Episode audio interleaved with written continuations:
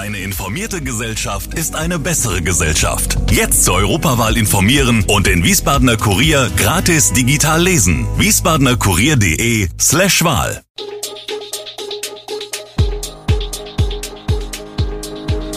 Gude, unser morgendliches News Update. Das Wichtigste aus Wiesbaden für Sie im Überblick. Guten Morgen aus Wiesbaden an diesem 25. Januar. Omikronwelle trifft Wiesbadener Schulen, so bereiten sich die Kliniken auf Omikron vor und neue Details zum Amoklauf von Heidelberg. Das und mehr hören Sie heute im Podcast. Die Omikronwelle trifft Wiesbadener Schulen heftiger als gedacht. Immer mehr Schüler und Lehrer müssen in Quarantäne, dennoch bleibt Präsenzunterricht der Regelfall. Wer die Webseiten einiger Wiesbadener Schulen aufruft, findet dort nicht mehr nur einen Überblick über Schulprofil, sondern findet auf der Titelseite die Klassen, in denen zurzeit fünfmal wöchentlich auf Corona getestet wird. Das sind die, in denen es aktuelle Covid-Fälle gibt. An der Freiherr vom Stein Schule in Biebrich berichtet Schulleiterin Katharina Roland, haben wir noch genau eine Klasse, in der nicht fünfmal wöchentlich getestet wird. Längst sind auch im Kollegium Covid-Infektionen zu verzeichnen. Von 18 Lehrkräften waren schon mal gleichzeitig fünf deshalb krank. Alle Schulformen sind von Infektionen betroffen, weiß die stellvertretende Leiterin des staatlichen Schulamts, Sabine Schätzke. Das Infektionsgeschehen sei weiterhin diffus, es gibt also keine Schwerpunktschulen mit besonders vielen Fällen. Sie rechnet in den kommenden Wochen damit, dass vermehrt Lehrkräfte zu Hause bleiben müssen. Und das könnte bedeuten, dass einige Klassen in den Distanzunterricht wechseln müssen. Die 7-Tage-Inzidenz ist im Stadtgebiet inzwischen auf 1807,6 geklettert, bei den Kindern zwischen 5 und 14 Jahren liegt sie bei 4591,1. Die große Infiziertenzahl wirkt sich auch auf die Lage in Wiesbadens Krankenhäusern aus. Das liegt einerseits daran, dass mehr Erkrankte stationär behandelt werden, aber auch daran, dass Klinikmitarbeiter selbst an Covid-19 erkranken, sich isolieren müssen und auf der Arbeitsstelle ausfallen. Was man derzeit sehen könne, ist, dass Omikron zwar für leichtere Verläufe sorge, einige Patienten aber trotzdem in einer Klinik behandelt werden müssen, sagt Professor Ralf Kieslich, Geschäftsführer der Helios Doktor. Horst Schmidt Kliniken, HSK, die in der Pandemie als koordinierendes Haus für das gesamte Versorgungsgebiet fungieren. Es sei damit zu rechnen, dass die Zahl der Covid-Patienten auf Normalstationen in den kommenden zwei bis drei Wochen steigt.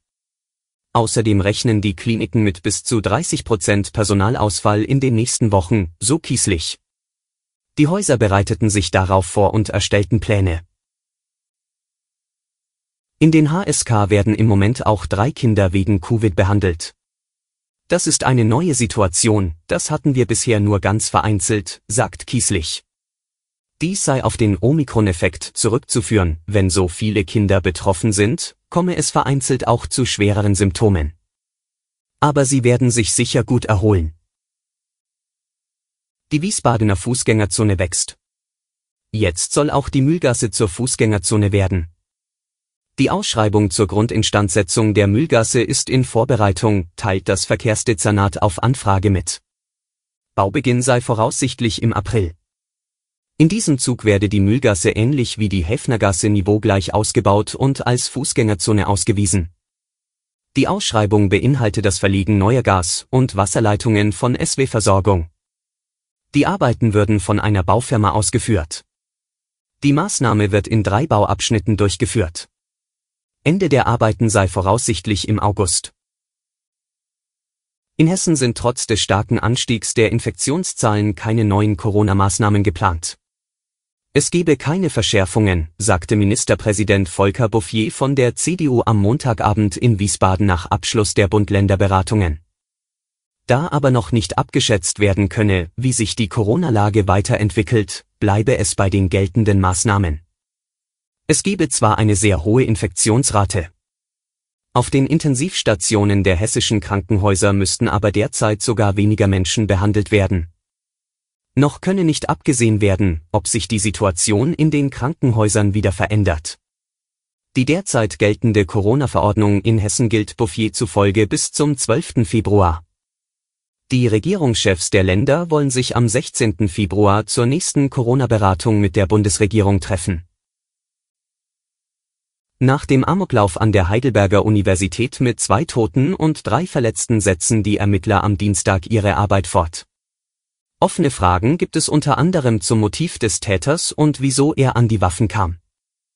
Diese soll der 18-Jährige vor wenigen Tagen im Ausland gekauft haben, wie der Mannheimer Polizeipräsident Siegfried Kollmar am Montagabend sagte.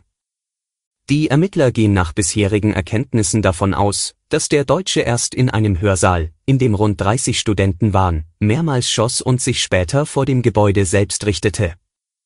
Eine 19- und 20-jährige Frau sowie ein 20-jähriger Mann wurden durch die Schüsse leicht verletzt, eine 23-jährige starb an den Folgen, nach Angaben der Polizei hatte der Mann unmittelbar zuvor eine WhatsApp-Nachricht an seinen Vater geschickt. Er habe geschrieben, dass Leute jetzt bestraft werden müssen, sagte Kolmar. Details müssten noch verifiziert werden. Klar ist, der junge Mann hatte in seinem Rucksack 100 Schuss Munition dabei. Alle Infos zu diesen Themen und noch viel mehr finden Sie stets aktuell auf wiesbadener-kurier.de. Gude Wiesbaden ist eine Produktion der VRM von Allgemeiner Zeitung, Wiesbadener Kurier, Echo Online und Mittelhessen.de. Redaktion und Produktion die NewsmanagerInnen der VRM. Ihr erreicht uns per Mail an audio.vrm.de.